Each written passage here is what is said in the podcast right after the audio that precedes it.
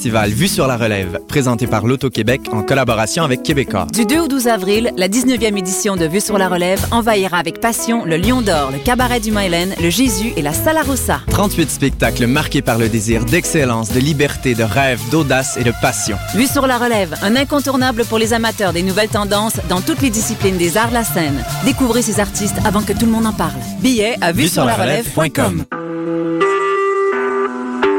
Vous écoutez Choc pour sortir des ondes.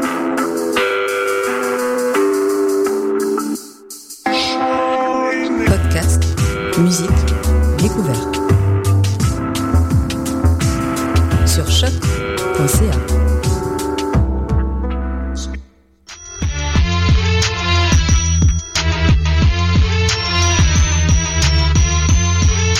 Soccer sans frontières, l'alternative foot.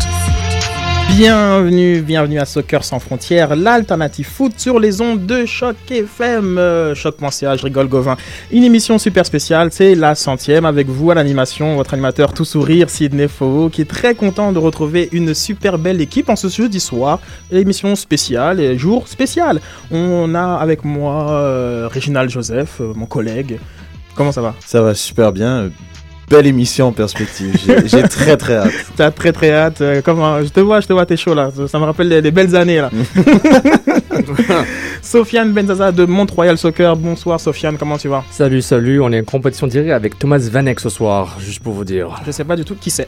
Salut Mehdi, comment ça va Mehdi? Salut, ça, ça, va et toi? Ouais, bien enfin, mon spécialiste du football africain, très content euh, d'être venu, hein, comme euh, petit nouveau dans l'émission, hein, qui prend ses aises euh, tranquillement, euh, pas vite. Donc, euh, Il s'installe. Hein, Ouais, il s'installe, il s'installe. Ah, il faut pas qu'il prenne trop la confiance non plus. Hein. Je vais rester calme. Émission spéciale, invité spécial. Euh, merci, merci, merci, merci, merci à Olivier Brett euh, pour son troisième, euh, troisième retour en, en onde. Et finalement, j'ai réussi à avoir Sofiane en studio en même temps. là. Exactement, j'avais pas prévenu Sofiane que tu serais là. Trois fois, c'est une carte chouchou. Il n'y a pas plus pense. d'hésiter à la dernière minute. Oh, oh, oh, c'est une voix que vous reconnaissez tous, fans de l'Impact de Montréal, la voix de notre cher Frédéric Lord. Bonsoir Frédéric. Bonsoir, bonsoir. Je suis venu à la première, je me suis dit je vais venir à la dernière aussi. Ça se passe pas la dernière? Ah non? Ah. Tu demain, il y aura de la lumière. On remercie énormément euh, Fred, Fred, Fred Lord qui, euh, qui vient avec nous. Euh, en effet, euh, Frédéric est notre premier invité, donc les, allez dans les archives voir notre premier invité au téléphone et qui est là en studio, voilà, et dans la mêlée, dans la mêlée du débat SSF. On est vraiment euh, très très satisfait de l'avoir euh, avec nous pour une belle émission, bien entendu consacrée à vos chers bleus. Impact de Montréal qui euh, lance sa saison contre FC Dallas. On va faire parler des, attentes de saison, parler des noms, des petites rumeurs qui, qui circulent. Et on va finir avec la Coupe du Monde, cette belle Coupe du Monde, car on arrive dans J-100. Et oui, oui, oui, la Coupe du Monde du Brésil, euh, qui aussi sera sur TVA Sport. Donc voilà, je vois que l'arbitre me fait signe, le gardien- les deux gardiens sont prêts, l'arbitre assistant euh, me regarde les crampons, etc. Parfait. Donc on est tous là, on est parti pour ces 50 minutes de ballon rond. Soccer sans frontières, l'alternative foot. l'alternative foot. Alors, alors, alors, alors, on va lancer euh, cette émission, on va être tout de suite dans le, pff, dans le vif du sujet avec les attentes, les attentes de saison. Donc, euh, moi, je vais faire un premier tour de table. C'est très, très simple la question. Est-ce que l'impact fait les playoffs? Allez hop L'Impact fait les playoffs cette année. Difficilement, mais ils les font. C'est à mon tour, là, je pense. On va dans le sens des Euh, aiguilles. L'Impact va faire les séries, mais euh, je crois pas que ce sera exactement le même groupe qu'on a en ce moment à l'Impact de Montréal qui va entrer dans les séries éliminatoires. Il va falloir qu'en cours de route, euh, je pense qu'on survive à la première partie de saison et ensuite on fasse quelques, quelques ajouts importants. Moi, je rejoins le vibe positif, euh, l'impact fera les playoffs, mais par la peau des dents. Même chose, euh, si les astres sont alignés pour l'impact, on va faire les playoffs. Difficilement. Bon, j'aurais l'air de quoi dire le contraire. Moi, je pense aussi que l'impact, il sera en série. Euh, pourquoi? En fait, euh, c'est une question qu'on tourne et on retourne, Olivier et moi notamment, depuis euh, une semaine au moins, parce qu'on nous a demandé nos prédictions souvent. Euh, au final, moi l'an dernier, ils ont euh, ils ont fait une bonne saison, ont réussi à se qualifier euh, pour les séries, alors qu'ils ont eu un énorme passage à vide. Moi, je pense, et c'est ce que j'ai dit toute la saison dernière, ce passage-là à vide aurait pu être euh, empêché ou du moins euh, édulcoré ou, ou pour être moindre. Si on avait fait rouler l'effectif, si on avait fait jouer des joueurs, moi je repense notamment à, un match contre DC United, DC United qui a trois victoires l'an dernier, hein, et que le meilleur marqueur c'était euh, les buts contre son camp, c'est le meilleur marqueur de l'équipe. C'est plus une saison quoi, putribonde, puribonde. J'invente un néologisme parce, parce que c'est de la chute. Bref, si on avait fait tourner à ce moment-là, on avait mis des jeunes plutôt que, mettons, Yapikino, ben l'impact aurait été en série plus facilement même. Yeah Alors pourquoi ils sont derniers au Power Rankings? Euh, Expliquez-nous un peu ça, les amis. Bah, dans le Power Ranking de la MLS, euh, ils sont derniers. Dans celui de Gold.com, ils sont avant-derniers, donc euh, consolation. hein. Euh, Depuis Heath Priest a été signé, l'Impact est 18e maintenant. Mais personnellement, c'est l'impression que l'Impact n'a pas bougé par rapport à l'an dernier, très peu bougé, sauf au niveau de l'entraîneur-chef. Et peut-être Santiago Gonzalez, on en parlera plus tard. Puis, personnellement, on dirait que la stabilité n'est pas nécessairement une bonne chose en MLS. Quand on fait beaucoup de transferts, c'est mieux. Mais comme la fin de saison était catastrophique, donc les gens, et la mauvaise impression que ça a laissé, bah, ils doivent se dire, bah, l'impact va se casser la gueule. Euh, Moi, je suis pas tout à fait d'accord avec le fait que moins on bouge, mieux c'est en MLS parce qu'il y a quand même des équipes qui ont fini au haut du classement, qui ont, qui ont très peu bougé cette saison. Euh, maintenant, il est vrai que quand on fait un ménage du printemps comme à, comme à DC United, oui, là, tout d'un coup, on remonte de quelques places alors que euh, c'est un gros, gros coup de dé à DC United aussi. Maintenant, je pense que là où on a peut-être fait un faux pas, ou du moins au niveau de la perception à l'impact de Montréal, c'est qu'on a re-signé des gars comme étant pratiquement un renouveau cette année. Je pense à, Rivas, je pense à, Romero. Et, là, on attend. On attend juste de voir si ce pari-là va fonctionner. Et c'est à ce niveau-là que les Power Rankings prétendent que, prétendent que non, je suppose. Mais il y a un truc, euh, tu parlais de perception, Olivier. Il y a un aspect dans un club de soccer, je pense, et dans n'importe quel club, et même, je dirais, dans une entreprise, euh, les perceptions, c'est important. La communication, c'est important. C'est Mm. important au niveau marketing. C'est important de dire aux gens, venez chez nous. Euh, c'est important de leur dire, on a une saison où on, veut- on va vous faire rêver, on est capable de gagner. Mais c'est important de dire aux joueurs, écoutez, on s'en va dans la bonne direction. Regardez Arsenal avec Özil.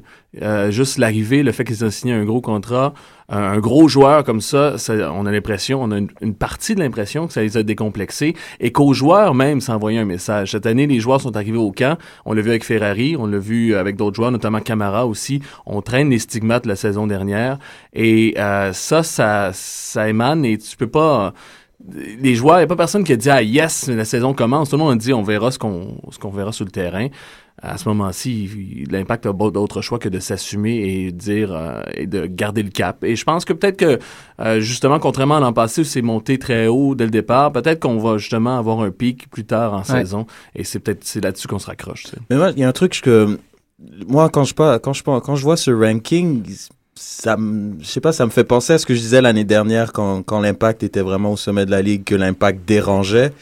Je sais pas, je trouve ça bizarre. Je, vais peut-être lâcher une bombe, mais j'ai l'impression que l'impact, c'est c'est comme si ils sont pas aimés dans la ligue. Donc, je sais pas pourquoi ils peuvent émettre juste bon, ils vont ils vont être ils sont derniers au power ranking.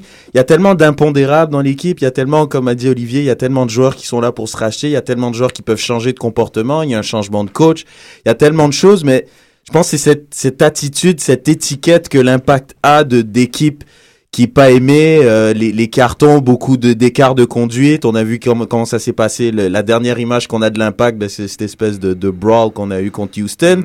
Donc, j'ai l'impression que tout ça joue pour justement juste, bon, ben, on les met derniers, on les aime pas trop, puis on verra, quoi. Je pense que la perception de la MLS pour mettre l'impact dernier, c'est surtout les, les- le peu de changements qu'il y a eu dans, l'effectif, mais aussi la perte de Nesta, qui est quand même qui était le patron de notre défense, et aussi euh, le, le départ de Davy Arnaud, qui a, les bonnes, qui a des, des très bonnes cotes en MLS. À côté, on va recruter Gonzalez, qui n'est pas du tout connu. Donc c'est sûr que ça, c'est Il y a vu que de l'inconnu, en fait. Il y a que de l'inconnu, sur- et surtout de l'inconnu des gens qui connaissent bien la MLS, parce que je parlais tout à l'heure de Rivas, de Romero. Euh, c'est pas comme un Davy Arnaud où on peut se retourner à DC United et dire c'est quelqu'un qui a déjà été performant dans la ligue, c'est quelqu'un qui a été capitaine, qui la connaît bien. Les, les paris à l'impact de Montréal cette saison, qui vont peut-être fonctionner à 100%, Ils sont inconnus. sont inconnus des gens qui font ces power rankings-là. Donc, j'ai l'impression qu'ils ont, ils ont choisi d'y aller à la négative plutôt qu'à la positive. Ben, moi, je rejoins un peu euh, Reg dans, dans la différence de l'impact en partie.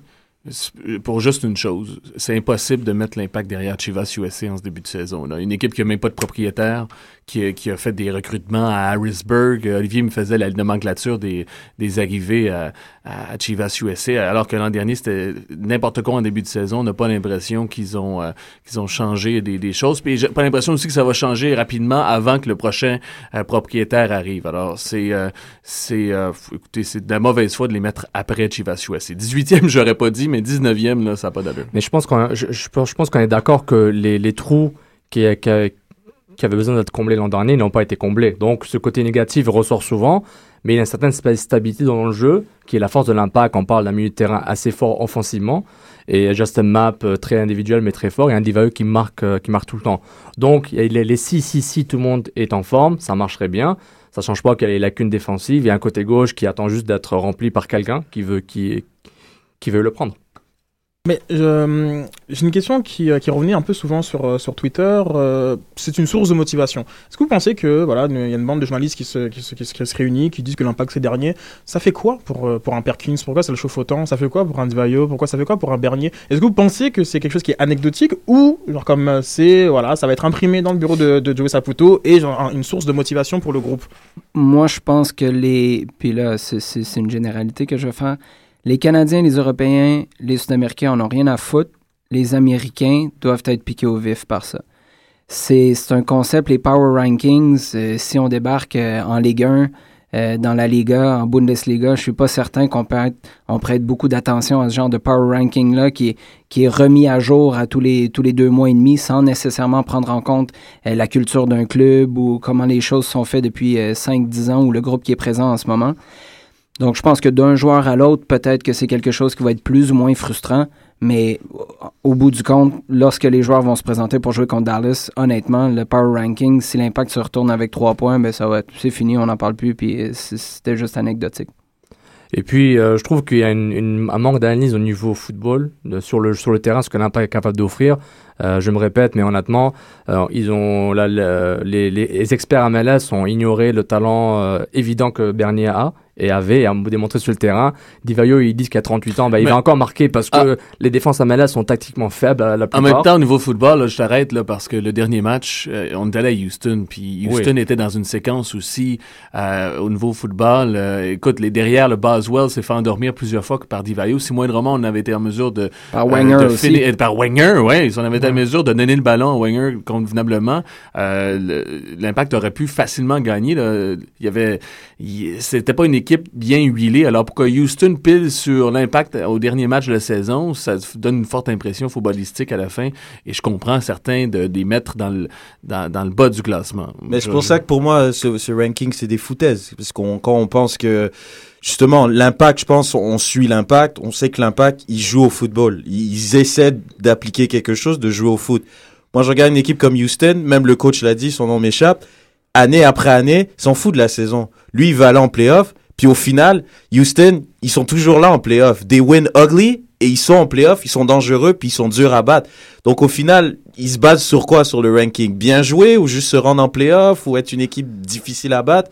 Donc c'est pour ça que c'est un petit peu c'est un petit peu biaisé comme un petit truc intéressant à noter euh, sur ce power ranking là, c'est que toutes les équipes ont été placées au même classement à peu près que l'an dernier, mis à part euh, l'Impact et le Rapid du Colorado.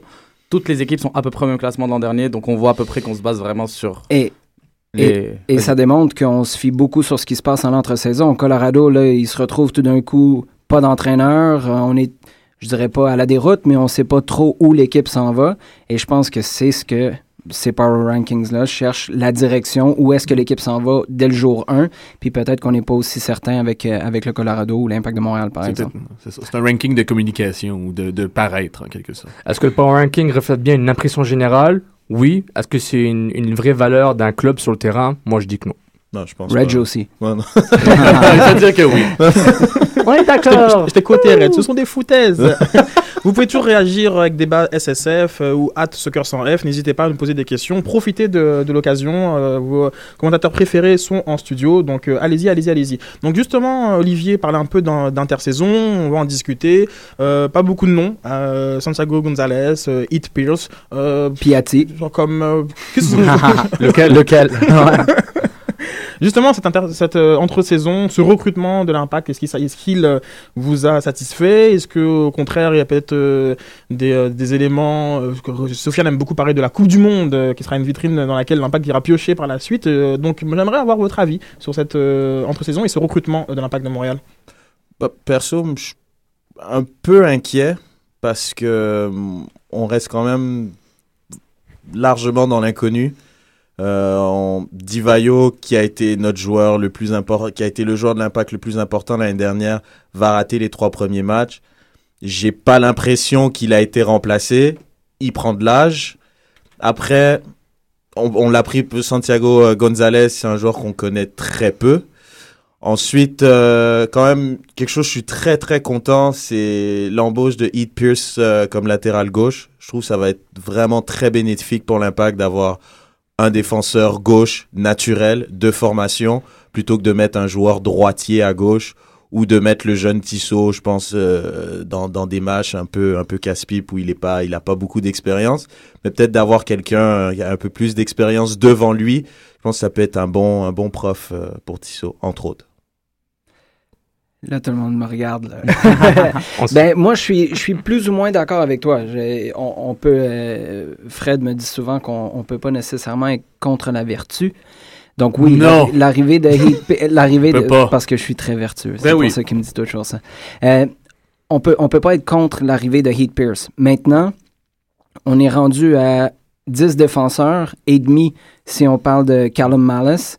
Euh, il commence à- ça commence à faire beaucoup, beaucoup de monde. Donc, Faudrait que tu m'expliques le et demi euh, Ben, parce que je l'ai Carl- suivi sur Twitter. ben, Callum. Malice, c'est un milieu, c'est un défenseur. C'est donc Ah pour moi il était que milieu en fait. Bon, ben, ça. il y a 10 défenseurs dans ce cas.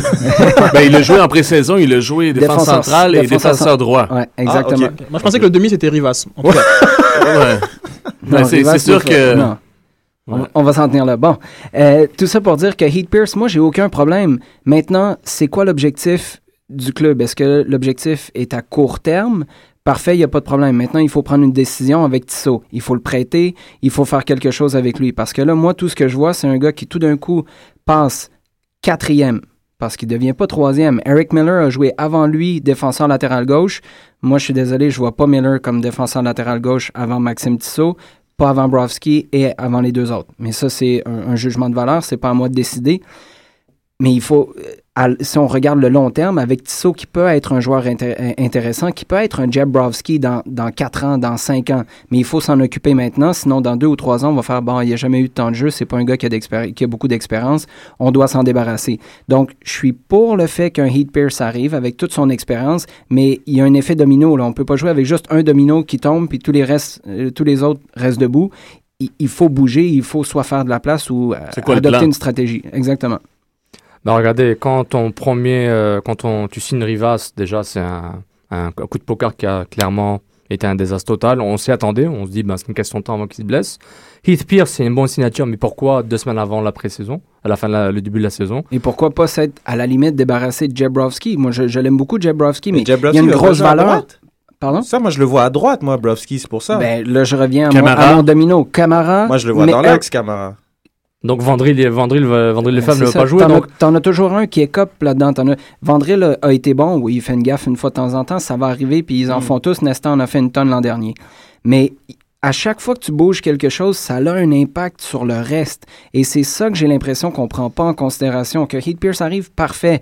Mais il y a peut-être un, un Jabrowski qui, qui a une valeur énorme dans la ligue, peut jouer un peu partout, fiable. Est-ce qu'il pourrait jouer milieu, peut-être, Je Jabrowski, trouve ça à la place de. Warner? c'est sa formation, il c'est un milieu naturel. Euh, Je sais que, je sais que t'es pas trop pour ça, toi, Olivier, mais euh, pourquoi pas? Mais c'est c'est pas, comme si on- pas comme si Wenger en, en défense, c'est vraiment Browski, il est naturellement au milieu de terrain, donc à la limite ça c'est faisable Mais pour tant, dépanner. tant qu'à t- tant qu'à ça, si t'as Rivas, t'as fait jouer Vandrel à son poste que, que- il a aussi. toujours été. Ouais, ouais. C'est là où tant qu'à investir de l'argent ou des minutes en quelqu'un, pour moi, qu'on arrête de chercher des solutions un peu euh, bricolées pour des gars qui vont prendre des minutes de jeu à des gars qui ont coûté de l'argent de formation puis qui ont coûté des années de formation. On fait les jouer en premier. Mais le truc, tu vois, Olivier, pourquoi je suis plus ou moins d'accord, c'est que pour moi, j'ai l'impression, et ils vont dans la bonne direction par rapport à ce qui est l'impact, ils ont de la profondeur. Avoir de la profondeur, je trouve, c'est important. Par rapport à s'ils veulent jouer sur plusieurs tableaux, s'ils veulent jouer la Ligue des Champions Mais c'est tout au même poste, Fred. Je suis d'accord avec toi, mais c'est tout au même poste. Ah, mais on est d'accord qu'un, pour moi, un Ferrari, il peut pas jouer autant qu'il a joué l'année dernière. Donc, ça va forcément tourner à ce poste-là. Moi, je pense que Vendry, il peut avoir des minutes.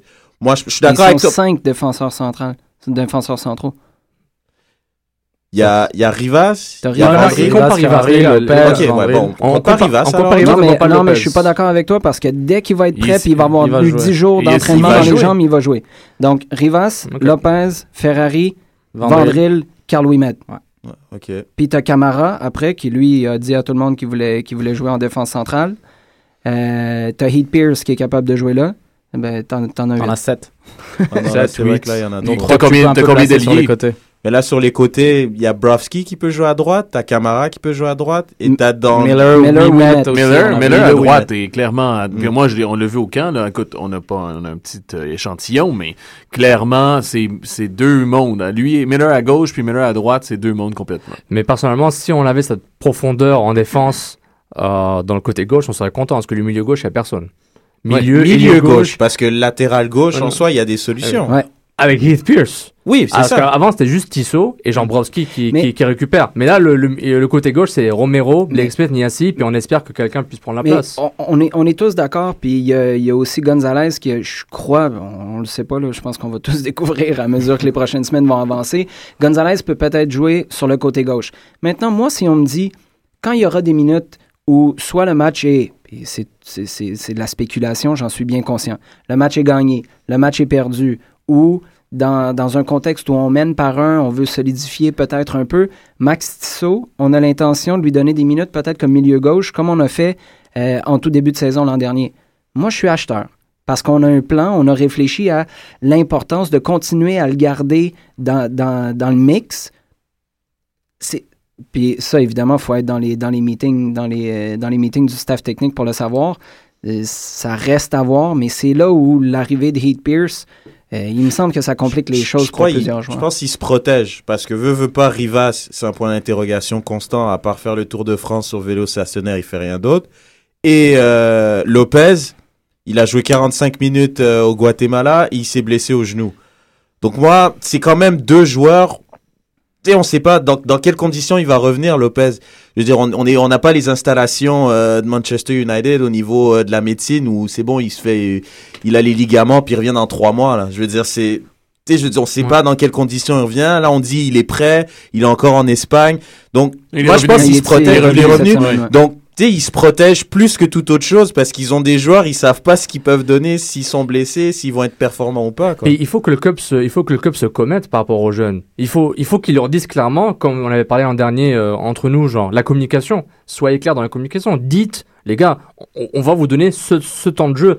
Peut-être ne pas être aussi tangible et aussi mathématique que qu'on voudrait, mais genre donner, laissez-les jouer, qu'ils se cassent la gueule. Et quand ils se cassent Ouais, pas, mais c'est pas grave. Ils n'ont pas besoin d'être honnêtes nécessairement face à eux. Il y a pas de, eux te diraient, je pense, le, le club, il n'y a pas d'urgence. Euh, Carl, Ouimet, Maxime Tissot, euh, euh, il n'y a pas d'urgence. Ils sont dans le club et ils apprennent aussi. Mais en même temps, euh, moi, où je rejoins Olivier, c'est qu'il faut euh, sentir euh, de l'extérieur qu'il y a un plan, qu'il y a des minutes à avoir. Quand, quand l'Impact a gagné à, en Nouvelle-Angleterre, notamment, euh, c'était quoi, 4-0, ou du moins, le match était plié à, la Philadelphie. 10e minute. euh, euh, puis, euh, C'était du, on, ouais, c'est du, C'était on 4 jouait à 2 11 contre Je pense Boston. c'était en Nouvelle-Angleterre. Bref, euh, Wenger est arrivé à la 89e minute. Ouais, ouais, c'est tout le temps Et, ça. mais à ce moment-là, et c'est, et c'est ça que dit Olivier, et c'est ça que plusieurs aussi, gens de, de foot disent, les- chaque minute pour un jeune compte. Mais quand tu gagnes 3-0, quand tu perds qu'à- euh, 3-0, qu'est-ce que ça va faire que tu perds 4, 5, 6-0? On s'en fout, tu vas perdre pareil. Envoie Tissot, envoie Lefebvre, envoie Messoudi plutôt que le voir dribbler sur les lignes de côté.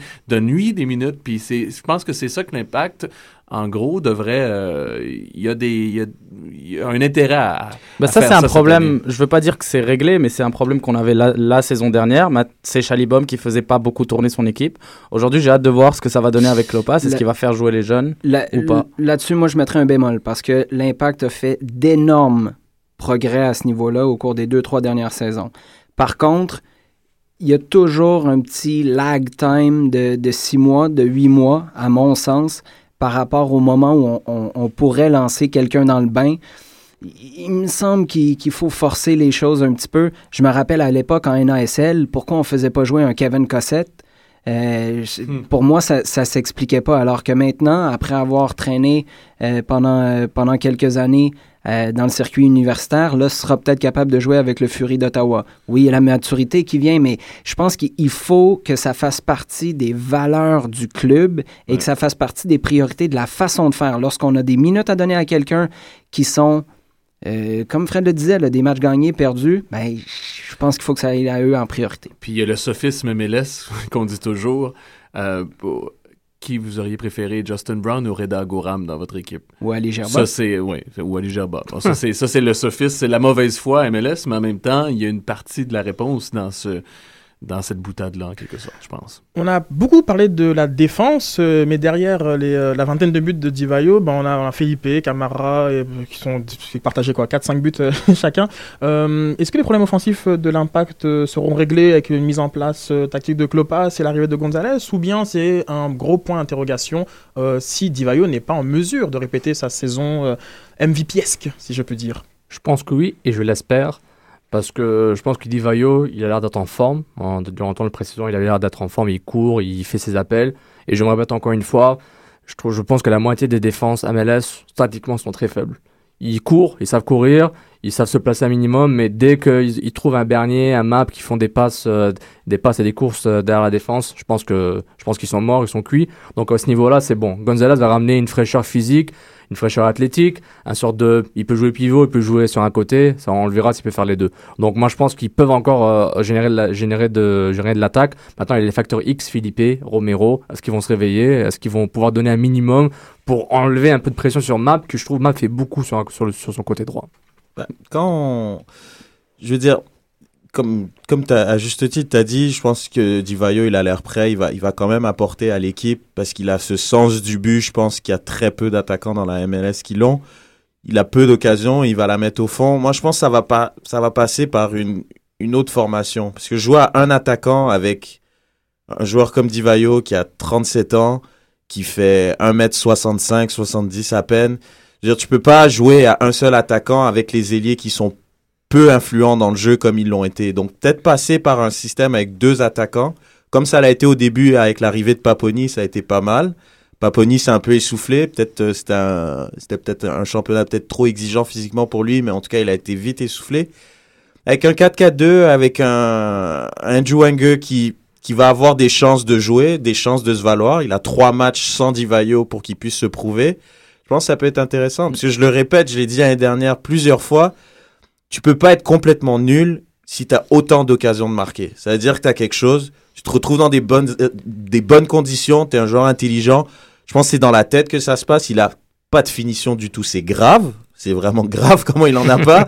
Mais je pense si on se, re- il se retrouve autant dans ces positions-là, c'est quelque chose qui pourrait être Mais dans un système à 4-4-2, tu vas te départir soit de Felipe, Ah, soit de Bernardello, soit de Bernier. J'ai pas de problème à me départir de Felipe. De moi. Felipe. Ah oui, oui, oui, largement, largement.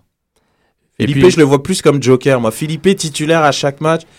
Faut que Philippe il prouve qu'il est capable d'être régulier. Philippe a été trop irrégulier. Je préfère avoir une assise défense, un milieu de terrain solide avec Bernier et Bernardello. Bernier, il va avoir un rôle plus offensif, mais Bernier est quand même defensive minded comme milieu de terrain.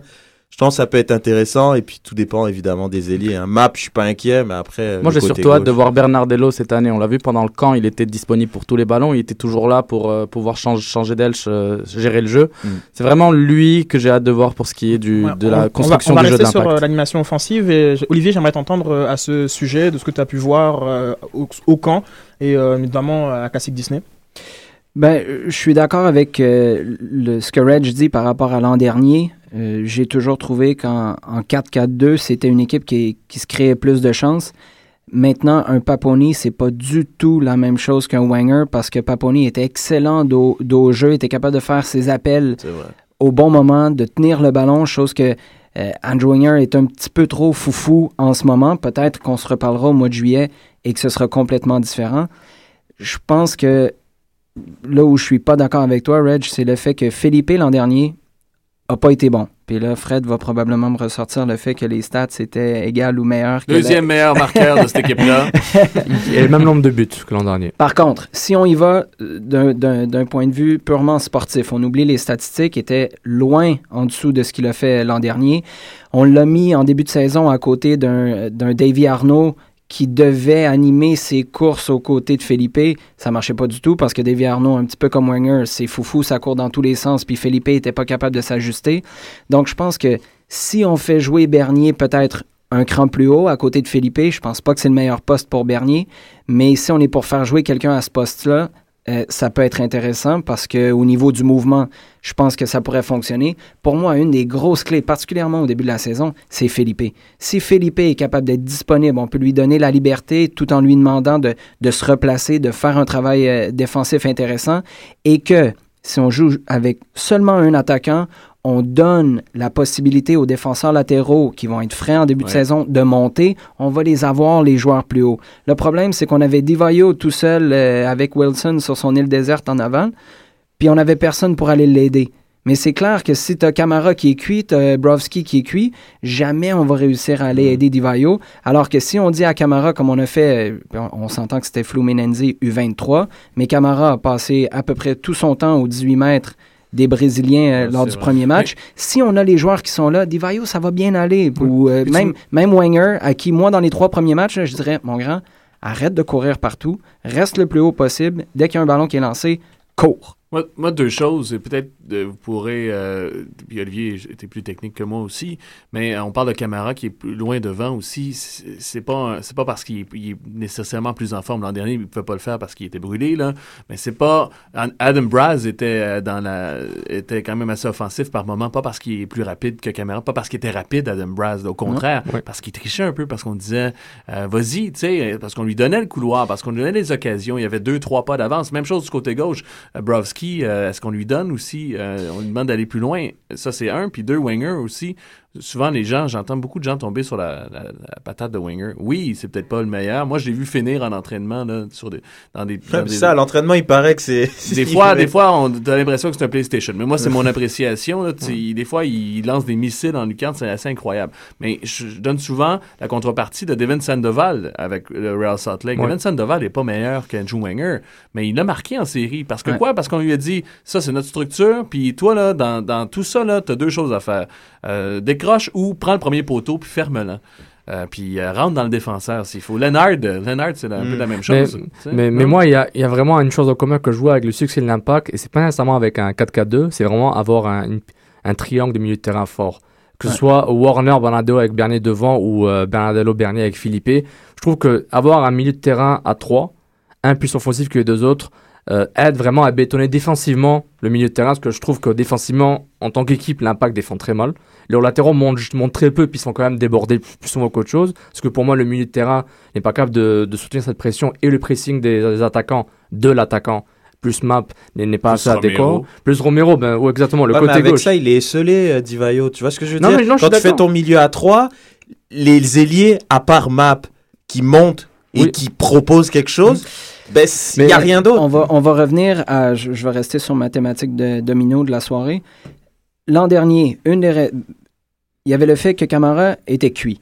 Il y avait le fait qu'à un Mhm. moment donné, peut-être on a dit à Sun, là, on prend l'eau un peu, vas-y pas trop. Mais il y avait aussi, par moment, lorsqu'on faisait jouer plusieurs matchs de suite, il y avait Nesta en arrière de lui. Puis Nesta, tu pouvais pas le laisser tout seul parce que si tu montais, c'est pas lui qui va faire son travail, puis la moitié du tien, comme un défenseur central, devrait être capable de faire quand son défenseur latéral monte. Ça, ça arrivait pas l'an dernier. Donc, ça faisait plusieurs, plusieurs facteurs qui contribuaient à faire, regarde, je vais rester à la ligne médiane, je vais laisser Justin y aller tout seul parce que Justin il a été extraordinaire en début de saison, puis ça devrait bien aller. Mais oui, ça a fonctionné jusqu'au milieu de saison. Après, Après. ça fonctionnait plus. Si tu fais tourner ton effectif, tu as des défenseurs centraux qui sont capables de couvrir, puis tu donnes le go à tes chevaux sur les côtés pour y aller, moi, je pense que le fait de jouer avec un seul attaquant, c'est pas particulièrement un problème. Petit tweet, petit tweet, euh, c'est euh, Julien Tessier qui nous demande est-ce que c'est la fin de euh, Wenger à Montréal s'il n'arrive pas à concrétiser ses chances devant le but? Non, non, moi je pense. Je pas. je dis encore, il, va marquer un moment et Fred vient de le prouver. Non, mais Fred vient de confirmer à l'entraînement. Tu, peux pas autant avoir la poisse, je veux dire. Mais, mais on paye cher. Une fois que Génération Ouais, Adidas est ça. terminée, on paye cher. C'est son contrat qui va, qui va dicter la, la suite des choses. Parce qu'en ce moment, euh, Wenger est encore avec l'impact, en particulier parce que son, il est encore génération Adidas. Et il y a une question là, euh, est-ce qu'on le garde? Est-ce que justement on peut en faire un Devin Sandoval au pire ou au meilleur un premier choix comme on, on l'anticipait? Et à quel moment aussi il va perdre sa valeur? Parce que si l'an prochain il gagne 200 000, euh, c'est pas sûr que les équipes vont nécessairement toutes cogner à la porte comme ils le font en ce moment, supposément. C'est ce que Nick DeSantis dit régulièrement Oui. pour euh, aller chercher Andrew Wenger. Et ça, c'est un dossier quand même assez intéressant euh, à suivre, je pense. Pour Après, s'il a plus de minutes, parce que je, je rappelle quand même l'année dernière, c'est Wenger rentrait, euh, je sais pas, à la comme 88e, Divayo a son ovation au Stade Saputo.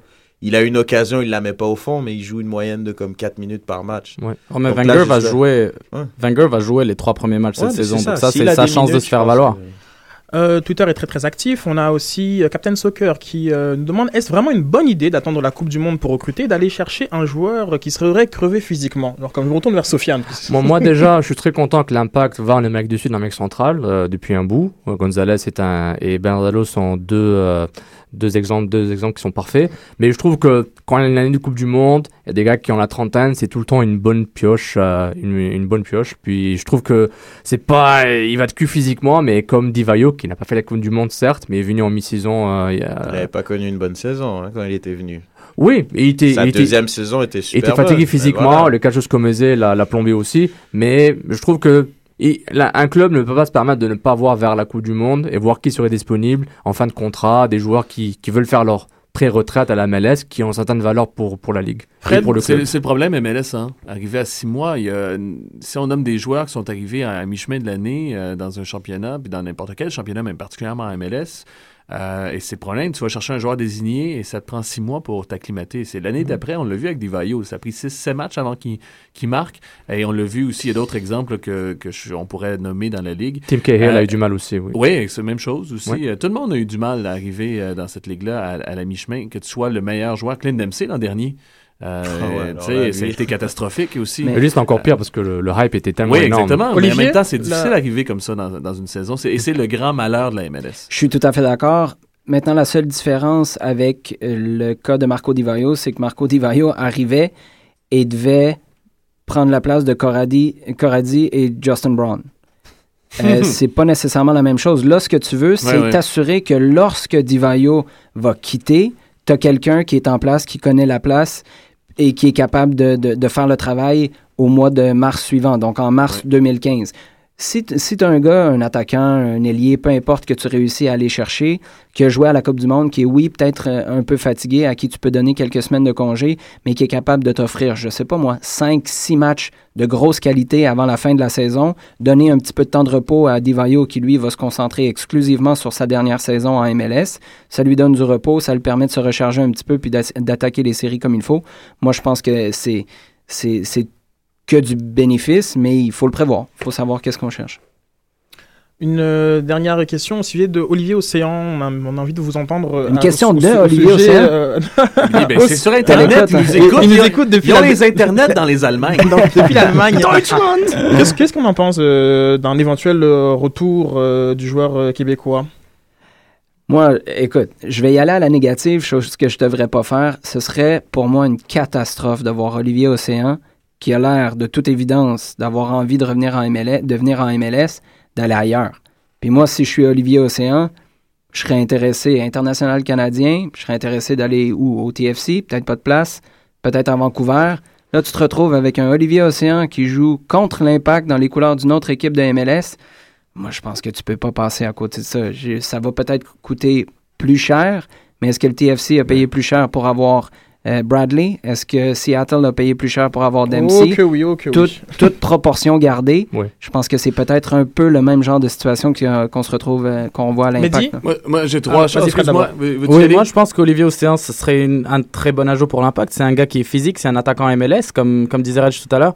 C'est un attaquant qui nous donnerait un peu de variété pour, en, en attaque. Qui va pouvoir pallier les absences euh, de Divayo, qui va pouvoir lui permettre de se reposer, même s'il arrive après une saison complète de fête et pas très en forme physiquement. Moi, j'avais trois points rapides, mais. Euh, T'en as oublié deux. Ouais, je, je pense que j'en ai oublié deux déjà. J'ai la mémoire de Doris dans, dans Finding Nemo, je pense. Euh, non, écoute, euh, premièrement, moi, je rejoins euh, un, Québécois ici. euh, c'est euh, et puis un gars qui joue chez lui, que ce soit, je vous ai parlé à Ordon de, des Spurs qui qui les partisans adorent Aaron Lennon euh, devant plein d'autres joueurs qui peuvent être plus talentueux. Euh, je pense que- qu'on l'a vu que dans la présentation des joueurs, hein, parmi les plus euh, applaudis, il y avait Ouais. Map Divayo Bernier, les sportifs naturellement, mais après ça, il y avait Carl Ouimet. Euh, ça donne un indice aussi, ce qui fait vibrer un stade. Puis il y a, y a une partie de- dans le foot qui est important euh, à ce sujet-là. L'autre affaire que je voulais dire, euh, Olivier Océan euh, est en train de reproduire le même pattern que Patrice Bernier a Mhm. fait pour revenir ici. Et en ce sens-là, ça va te coûter plus cher, Olivier? Euh, si on regarde la liste des salaires, je sais pas s'il y en Non, a des, on des paye déjà trop cher pour des. Non, on paye pas. Ouais, mais on paye pas trop cher pour Patrice Bernier. Ah non, absolument pas. Alors d'ailleurs, je ne Ouais, sais pas si son agent. Je. Je sais pas si c'est le chiffre officiel que l'agent a négocié, mais euh, l'agent a peut-être euh, à revoir sa façon de Il y faire. avait deux chiffres qui choquaient Et, un euh, peu Troisième affaire, international canadien pour Olivier Océan, le reste du Canada, on devrait peut-être leur envoyer un courriel dire qu'il existe encore parce que je pense qu'il y a même des journalistes qui ont oublié qu'il existait un peu Olivier Océan. puis C'est un, un petit peu un scandale. Non, je te rejoins, je te rejoins totalement là-dessus par rapport à ça. Puis je pense que l'impact devrait peut-être aller dans ce sens pour peut-être développer un petit côté marketing. Au-delà du foot, je pense que le côté marketing est intéressant. Ramener un gars de chez nous, comme on dit, euh, dans l'impact, je trouve ça peut être intéressant. Peut-être les joueurs, les, les Québécois, les gens qui vont au stade pourront s'identifier à ce gars-là. Il vient de Brossard. Puis comme tu as dit, c'est le même profil, le même parcours que Patrice Bernier. Mais même façon de faire pour revenir. Moi, je me rappelle, j'avais, euh, j'étais à Radio Canada, puis ils me donnaient des entrevues avec. euh, j'avais un podcast à l'époque à Radio Canada, et puis euh, c'est là qu'il il est même allé avec les ultras. À un moment donné, Patrice Bernier s'est fait photographier avec les ultras, alors que Twitter commençait notamment. La, la- la photo a circulé quand même sur Facebook, sur Twitter. Euh, c'est le même principe. Il y a un appel du pied qui se fait clair. Justement, en parlant de Patrice Bernier, il a été nommé euh, capitaine. Euh, Est-ce que l'impact répare une erreur? On en voyait beaucoup qui euh, parlaient de- d'erreur de la part de nommé capitaine dès la première année, ou pas Non, David Arnaud a fait un, un bon travail et c'est une suite logique. Ton, ton premier capitaine aurait passé les six premières semaines sur le banc en MLS parce que Jesse Marsh le faisait pas jouer. Donc, euh, donc je pense que ça, ça, ça va de soi. C'était Jesse qui a décidé. Ensuite, la deuxième saison, de continuer avec Davy Arnaud qui, qui est un gars qui était très motivateur, qui, qui laissait tout sur le terrain malgré les défauts qu'il pouvait avoir euh, techniquement. Moi, je pense que c'est correct qu'on en soit seulement là, euh, à avoir Patrice Bernier comme capitaine à la troisième saison. Mehdi Moi, pour moi, c'est parfait. C'est pas une erreur d'avoir mis Davy Arnaud capitaine. Un capitaine, c'est celui qui va être l'intermédiaire entre ses joueurs et le coach. Ça a été le choix de Jesse Marsh. Selon lui, c'était le meilleur choix et on n'a rien à dire là-dessus. Reg Euh, tout à fait d'accord. Je pense même que ça aurait été une grosse erreur de Chalibom d'enlever le capitanat, à- je pense, à Davy Arnaud. Il arrive, après un, je veux dire, d'enlever le capitanat à, capitanat, pardon, à Arnaud qui est là depuis un an. Je pense que ça aurait chamboulé euh, le vestiaire. Je pense que c'est une des questions qu'on lui a demandé, une des premières questions qu'on lui a demandé à Chalibom. Il a très mal répondu. Ouais, mais, très mal mais je trouve que c'est une question qui est un peu, ça me met un peu mal à l'aise, puis je peux comprendre. de- Est-ce que tu vas changer ton capitaine? Je veux dire, c'est pas, je trouvais ça un peu moyen, donc c'était une bonne décision. Vos attentes euh, sur le leadership de, de Bernier, qu'est-ce que vous attendez, euh, Fred? Euh, sur le leadership, je sais pas, mais moi, je veux juste relancer la question à ceux qui disent euh, c'est, on répare une grosse erreur. Je veux juste demander à ces gens-là, euh, dans, il y a deux ans, vous étiez où? Quand on a nommé Davy Arnaud capitaine? J'ai pas entendu personne dire Ah, il y a une grosse erreur. Parce qu'il y a deux choses. Il y a la reconnaissance, il y a- et même, je pense que l'Impact a fait, et même son agent, si on parle de l'agent de Bernier, a fait la même euh, erreur. Il, il revenait euh, en MLS, on savait pas quel niveau Patrice avait franchement par Ouais. rapport à la MLS. Alors on s'est dit ah c'est il est revenu aussi avec l'impact pas c'est pas le premier qui a été signé, c'était pas nécessairement le choix numéro un, le choix de l'impact c'était notamment Rivas pour attirer les autres et pour avoir Mm. une envergure et euh, il y avait un clash aussi Davy Arnaud, c'était il y a eu ce clash là avec l'impact de la première saison, le rapport, le respect qu'on donne à ceux qui ont passé 10 ans en MLS dans cette ligue là dans leur ligue, qui ont bâti la ligue comme Davy Arnaud et ceux qui arrivaient un peu d'ailleurs euh, qui arrivent avec leur réputation, des, des, des Divayo notamment, puis les autres qui arrivent de l'Europe ou dans les Europes, c'est tellement mieux aussi. Il y a ce flash-là qui arrive. et à ce niveau-là, moi, je pense que euh, il faut faire un parallèle avec Olivier Océan. Oui. Parce que oui. Patrice est arrivé, puis il y a peut-être un peu. On, va mettre ça sur, euh, sur le dos de la naïveté ou euh, du fait qu'on connaît peut-être moins les performances des, Québécois à l'étranger. Mais Patrice Bernier est arrivé, équipe, euh, équipe d'étoiles avec, avec Marco Di Vaio. Tout d'un coup, c'est Hey, Patrice, il est vraiment bon, c'est notre joueur, c'est le joueur auquel on s'identifie. Mais après, c'est les. Puis je leur enlève rien. C'est les Pissanou, les Paponi, les Bernardello qui sont, qui sont présentés comme étant la plus belle affaire depuis le pain tranché.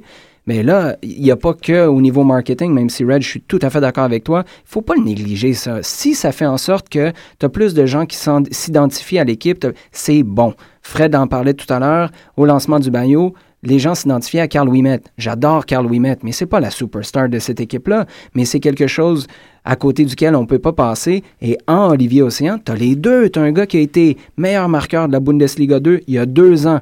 Marco Di Vaio, avant d'arriver a une histoire extraordinaire à Bologne, mais remplissait pas le but non plus en, en Serie A euh, à toutes les fins de semaine de, de 3-4 buts. Donc je pense que avec Olivier Océan, tu vas chercher les deux. Puis Puis je avec, pense- puis avec Patrice Bernier, je trouve ce qui est intéressant, c'est que t'as un fan favorite de 1 et t'as un leader technique aussi. Donc je trouve c'est pour ça que t'as as quand même le package au complet en mettant un joueur comme Patrice Bernier capitaine. C'est un futur entraîneur, euh, Patrice Bernier, c'est certain. C'est un esprit de soccer. Vous l'avez eu ici. C'est un gars qui est, euh, est un passionné de soccer, qui peut en parler pendant des heures. Euh, moi, je suis resté des heures sur les bords du terrain à parler de Patrice. Euh, deux choses, je voulais dire. On parlait de se- reconnaître. Tu parlais d'arrivée de Divayo, de Paponi, tout ça. Souvent, euh, la dernière saison, on- les journalistes allaient voir Patrice puis disaient bon, wow, mais qu'est-ce que ça fait de jouer avec Marco Divayo? Wow, mais qu'est-ce que ça fait de jouer euh, Patrice faisait ben j'ai joué avec j'ai joué avec des excellents joueurs. Là. Moi, je suis pas. Et je pense que ça l'a agacé, particulièrement la saison dernière. Je, je suis pas sûr que les auditeurs, les téléspectateurs ont pu saisir tout ça, mais à certains moments, euh, puis moi, pour euh, lui parler assez régulièrement, je l'ai senti assez agacé de faire à un moment donné, moi aussi, je suis bon. Puis c'est-tu moi qui va dire, Hey, en passant, je suis aussi bon que. euh, c'est difficile à dire là, de, de, de, de faire sa, sa propre, euh, son propre marketing ou se, se vanter soi-même. Il veut pas tout le temps le faire, mais en même temps, il voulait dire, tu sais, j'ai joué là, à des niveaux assez intéressants. Là. Et je pense à, quelque chose qui symbolise ça, c'est l'arrivée de Bernardello comme Ah, il a joué contre Messi, il a joué en, Oui. en Ligue. Et puis quand on l'a vu Bernardello, on s'est dit, après 10 minutes, hein, tu étais là à Sydney en- contre San Jose, on s'est dit, eh Bernier il est vraiment fort en fait. hein. On le savait déjà, mais je dis Bernardello il était fort, mais je dis, Bernier il fait la même chose, puis il est vraiment fort ce gars-là. Donc on n'oublie pas. Puis en plus, je me rappelle quand je faisais les previews SB Nation pour la MLS, premières années de Bernier, les commentaires que mes collègues me disaient, genre, ben regarde, c'est un vieux gars Bernier. Mais non, il a joué en Scandinavie. Mais je dis, la moitié de vos joueurs américains ont joué en Scandinavie aussi. Ouais. Donc Ouais. c'est, je trouve ça intéressant. Nationale, Harrisburg. autant en- au niveau de l'équipe, l'affirmation des joueurs d'ici, et euh, c'est un réflexe, et c'est normal en partie, mais il faut que et le, le- le club le fasse et les spectateurs le Oui. fassent. Il faut qu'on se dise, on fait partie de cette planète-là, soccer. Si je suis né à Brossard, c'est pareil, je, je suis un joueur de soccer mondial, et je pense qu'il va falloir se reconnaître. Et un des exemples les plus absurdes, où encore il y a cette- ce flottement-là entre, il vient d'ailleurs, il sait jouer au soccer, ah, c'est Maxi Rodriguez. Oh, euh, c'est un Argentin. Ouh, Maxi Rodriguez, euh, il sait jouer au ballon. Hein? Maxi Rodriguez, est- est- c'est- on- Même 35 livres overweight. Ah, écoute, Il a Maxi trop de Rodriguez, poutine avant euh, trop de poutine. Il y a, il y a la moitié des U16 qui, le- qui, le- qui, qui, qui sont meilleurs que lui, qui sont, qui sont capables. Écoute, il est, il est capable de faire une belle passe, là, je suis content, mais sais, il est arrivé, les gens ont fait Ah, un Argentin jeune de 19 ans, ça y est, c'est une future super vedette. Mais là, on en Il- a des super vedettes. Jérémy Gagnon, à Paris, Ouais, il, il est très bon, puis il le met dans. Il, il est trois, puis dans le projet de l'Impact, il est trois fois plus, 3000 fois plus intéressant que Maxi Rodriguez. Revenons, euh, Dans le projet a- de l'Impact, particulièrement aussi. On en a parlé tout à l'heure. Revenons à la première année. Justin Brown, Ali Gerba. Ouais, ah ouais. Justin Brown, Reda, Reda Gouram. Je comprends qu'il y a une historique a derrière. Il n'y a historique, pas de problème. Mais à un moment donné, c'est que je pense qu'on va en arriver à un certain point où les joueurs d'ici, qui soient en ce moment à l'extérieur, on le vivra peut-être dans quelques années avec Samuel Piette, euh, ou les joueurs qui sont, euh, qui sont formés ici, ben, tu vas en avoir qui s'assument. Puis peut-être qu'Olivier Océan, lorsqu'ils ont parlé avec Nick DeSantis aujourd'hui, a dit Moi, je viens comme joueur désigné ou je viens pas. Oh. C'est dans votre assiette maintenant. Puis peut-être qu'Olivier Océan dit Moi, je sais ce que, ce que je vaux. Maintenant, Euh, quand on voit un, un Kyle Beckerman qui joue, euh, qui joue en équipe nationale, Ouais. à côté d'un Bradley qui gagne, je sais pas moi, trois, trois fois le prix, ça va prendre quelqu'un, puis un Québécois, qui joue ici ou ailleurs, qui assume, puis à un moment donné, ça va être, oh, prise de conscience collective, on existe, on est capable de bien jouer. C'est un peu ce que Gerba Puis a ça fait, va être, euh, ça va être bénéfique pour Mm. le club. Ce joueur-là, évidemment, son agent va ramener un beau chèque. Mais je pense qu'à long terme, ça va être très, très, très bon pour le club. Mais si on donne 6 millions à Michael Bradley qui revient, combien, vous donne, euh, combien on donne à Samuel Piette pour revenir? Puis pourquoi pas? on- Samuel Piette, à part de ça, il, tu sais, il- c'est un Québécois. Mais il est encore en croissance. Il est encore. Sais, il est pas, il est pas Ouais, encore Bradley, au niveau Bradley, de maturité de Bradley. cher. Bradley, Non, non, mais il est je quand même jeune. Tu sais, Bradley, c'est quand même un joueur qui a 25, 26 ans. 26. ouais. 26 ans, donc c'est quand Au même. top de sa forme. Voilà, il est au top, là. Il est au top, il joue à la Roma aussi. Ouais. Il y a des paramètres, je veux dire, c'est pour ça. Je pense un joueur comme Océan. Est-ce que tu es prêt à sortir le chéquier pour Samuel Piette? Parce que Samuel Piette, il fait de l'argent là, en, en Oui. Allemagne. là. Ouais, non, non, c'est Mais, sûr. mais, mais, Non, par, mais par exemple, Samuel Piet ou Olivier Océan, par exemple, est-ce que l'impact a- va prendre le temps d'apprendre à le connaître Parce que Olivier Océan, c'est apprendre à connaître? Il personnage. devrait être le premier sur ta liste. Non, non, non, Ouais, il- exactement. non, non, ils le connaissent, ils savent qui il est, mais est-ce qu'ils le connaissent, euh, que le personnage? Est-ce qu'il est, fi- il est fit avec, avec le club aussi? Est-ce qu'on connaissait. Romero l'an dernier? Non, Non, clairement pas. Il y a plein de joueurs qu'on connaissait Non, pas mais- qui sont là. Non, mais il est là, mon Non, point. tant je- Genre, on est allé chercher Pisanou parce que, genre, il, c'était un pote, genre, De- de- euh, de, je sais Non, pas, non, mais- comme, non, mais- très bien l'opéra, d'ailleurs. Non, mais, mais ju- juste pour finir sur ça, c'est juste ce que je voulais dire, c'est que, ok, l'impact réagit parce que Olivier Océan parle aux médias. Moi, je suis Moi, je l'extérieur. trouve ça triste, Attends, non, ouais, c'est ça. Moi, je trouve que c'est l'extérieur. Vous êtes très influençable de 1. De 2, je suis d'accord avec vous. Pourquoi vous n'êtes pas parti lui parler il y a longtemps? Mhm. Et de 3, est-ce que vous avez pris le temps de le connaître, le- la personne, ou est-ce que vous en foutez totalement Vous voulez qu'il marque des buts puis en espérant que votre vestiaire n'est pas pourri après ça? Juste ça, genre, il y a des risques Mhm. que le club ne- doit évaluer avant de, euh, avant de plonger. Voilà. Et t'inquiète pas, ils, le feront. En tout cas, on le souhaite euh, dans des clubs de ce niveau-là. Euh, choix éditorial, on parlera pas de Coupe du Monde. C'est un appât pour euh, que Brett et Lord reviennent dans nos studios. On va On poursuivre. défonce, euh, on, va- défonce. Qui est après, là? Une émission de DJ? Des hipsters Arrête. Moi, j'écoutais Bouge de là dans le temps. Là. Je suis super bien équipé. On va poursuivre. En fait, bon, on a beaucoup parlé de l'impact, mais samedi, un adversaire, c'est FC Dallas. Euh, J'aimerais un peu voir, voilà, qu'est-ce que, qu'est-ce que vous en pensez. Euh, L'impact qui commence euh, sur, euh, sur la route. L'an passé, c'était avec une victoire euh, contre Seattle. Euh, ce match sur la route, euh, bonne chose, mauvaise chose. L'adversaire, euh, Brett, Bonne chose. Euh, je pense faut pas trop se fier l'année dernière parce qu'il y, y avait, je trouve, il y avait quand même l'effet de surprise. Fait qu'on est allé chercher des victoires à, Seattle, Portland, les deux premiers matchs de la saison. Mais euh, je pense c'est bien toujours de commencer sur la route. Il y a des nouveaux joueurs. Je suis toujours pour cette espèce de, team bonding. Je trouve c'est intéressant. En espérant euh, évidemment qu'ils aillent chercher les trois points. Ça va être. Je pense là l'impact, on les attend. Contrairement à l'année dernière, on sait ce qu'ils sont capables de faire. Donc ça va être assez compliqué. J'ai bien hâte de voir l'alignement. Honnêtement, moi j'ai j'ai vraiment aucune idée de- des états de forme et tout, mais Le, le FC Dallas, c'est 8 nouveaux joueurs qui rentrent, 9 sortants. Oscar Pereira qui revient. Donc, c'est une équipe qui est en transition, qui garde une défense très solide, mais aussi une, une attaque nouvelle. Quoi qu'il y a encore Blas Perez, ils ont cherché le Colombien Escobar. Ils ont euh, Castillo qui retrouve son mentor Oscar Pereira. Donc, ça peut être intéressant. Mais l'impact, euh, euh, l'impact c'est- ne doit pas rentrer dans le piège de Dallas pour euh, jouer un jeu physique et balancer des ballons parce que George John va juste adorer à dégager les ballons de la tête. Ça va être facile pour eux. Et l'impact n'a pas encore gagné, battu le FC Dallas, que ce soit au Toyota Park, au Toyota Stadium ou euh, au Stade Saputo. Pour moi, c'est toujours bon de commencer par des matchs à l'étranger, justement comme a dit Reg pour le team bonding. L'équipe, ils sont ensemble, ils passent 24 sur 24 ensemble. Euh, sinon, pour ce match particulièrement, j'ai un petit peu d'appréhension, mais j'ai aussi hâte de voir des joueurs qui n'avaient pas l'habitude d'avoir beaucoup de minutes l'an dernier, des joueurs comme Wenger, des joueurs comme Lefebvre, qui pourraient, euh, qui pourraient faire des bonnes performances et forcer les plans de leur entraîneur. Euh, moi, je fais juste euh, un bémol pour le team bonding. C'est le fun. Euh, par- ils vont rester au Texas pendant un moment. Mais euh, la réalité de l'impact, on parlait de, de capitana, de, de leadership. Euh, les cadres de l'impact de Montréal, ce sont des gars de famille. Ce sont des gars qui ont des enfants. Ce sont des gars qui ont passé trois semaines à Orlando dernièrement et qui ont passé juste deux jours à Montréal. Euh, je suis pas. s- J'espère que. Je, je sais pas, là. Je sais pas comment Mais ils sont l'Impact va partis le- aujourd'hui déjà? Ouais, Ils sont je sais pas comment l'impact va le, va le jouer et comment, quels ateliers, est-ce que les gars vont, vont être en mesure de se lâcher aussi à, un certain moment. Mais il y a eu un baby boom la saison dernière du côté de l'impact de Montréal. Alors, ça, ça influence dans la gestion de groupe. Hein. Je suis pas sûr que tout le monde euh, aime ça être euh, euh, deux mois hors, hors de la maison. Donc c'est un groupe grognon, quoi. Non, je suis pas grognon. je dis que c'est des, il y a des gars matures et c'est la qualité et peut-être le défaut de l'impact. Euh, Il y a pas, euh, il y a pas beaucoup d'immaturité en ce moment d'entraînement. Il y a pas personne qui, euh, qui a sorti la crème à raser puis euh, il y a pas eu tout le monde qui Mais il y a que des très jeunes ou des très vieux à l'impact. Ouais, il y a pas de, peut-être. il y a pas Mais les assez cadres, de- les cadres sont, sont vieux puis c'est des gars assez matures quand même. C'est une qualité aussi pour l'impact là. Puis pour répondre à ta question, Sofiane, ce que tu viens de comprendre, c'est que si tu amènes Fred pour 10 jours au Texas, il y a de grosses chances que lui soit grognon. Ouais, ouais. non, mais, même pas pour 10 jours, en fait. Pour, euh, deux jours et demi. partie 4. Enfin, parle-moi pas le matin, en général. Moi, je suis, Vas-y, moi, Olivier. moi, je suis, juste pour conclure euh, là-dessus, je suis, euh, je suis d'accord avec toi que euh, éventuellement, il va falloir soit revoir ou ajuster euh, le, camp d'entraînement parce que ça fait charger, ça fait beaucoup de voyages.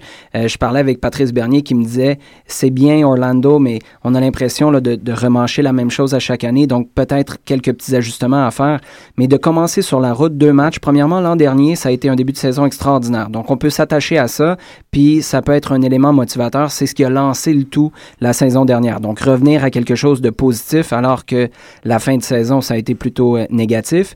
Et l'autre chose, c'est qu'il y a beaucoup de points d'interrogation en ce moment. Il y a des joueurs qui sont suspendus. C'est les premiers matchs de Frank Lopez. Donc peut-être qu'être loin des médias, loin de la maison, euh, loin des familles où justement on peut revenir après un match ou un entraînement qui, a peut-être moins bien été ou euh, ça, permet à tout le monde de régler les choses, faire des ajustements plus rapidement et pas tomber euh, dans, la critique en retournant justement pour répondre aux questions des médias ou à regarder la télé ici puis voir ce qui dit. Je pense que c'est peut-être une bonne chose d'être en vase clos puis en espérant que ça commence bien. Tu le disais tout à l'heure, Sofiane, hein, du côté de Dallas, il y, a, il y a beaucoup de points d'interrogation là aussi, mais il est clair que pour moi, survivre, aller chercher trois points sur les deux, les deux premiers matchs, ce serait bien. Mhm. Quatre, ce serait un gros, gros succès. Ah, je suis d'accord. ouais. 4 points. euh. Est-ce que vous savez que George John euh, est éligible pour euh, l'équipe nationale de Grèce?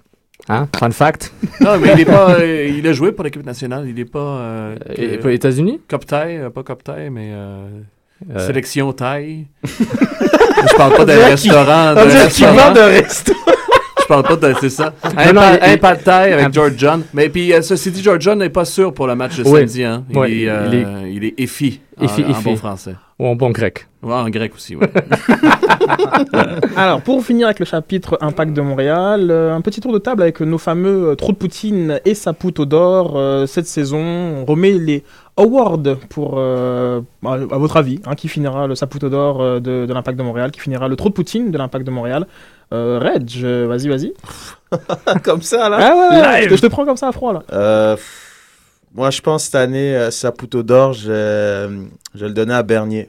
Je pense qu'il va faire une grosse saison. Et puis, mon trop de Poutine, on va y aller euh, ch- chez Romero. Quoi. Chez Romero, la, la Poutine est toujours bonne. voilà, chez Romero, je crois.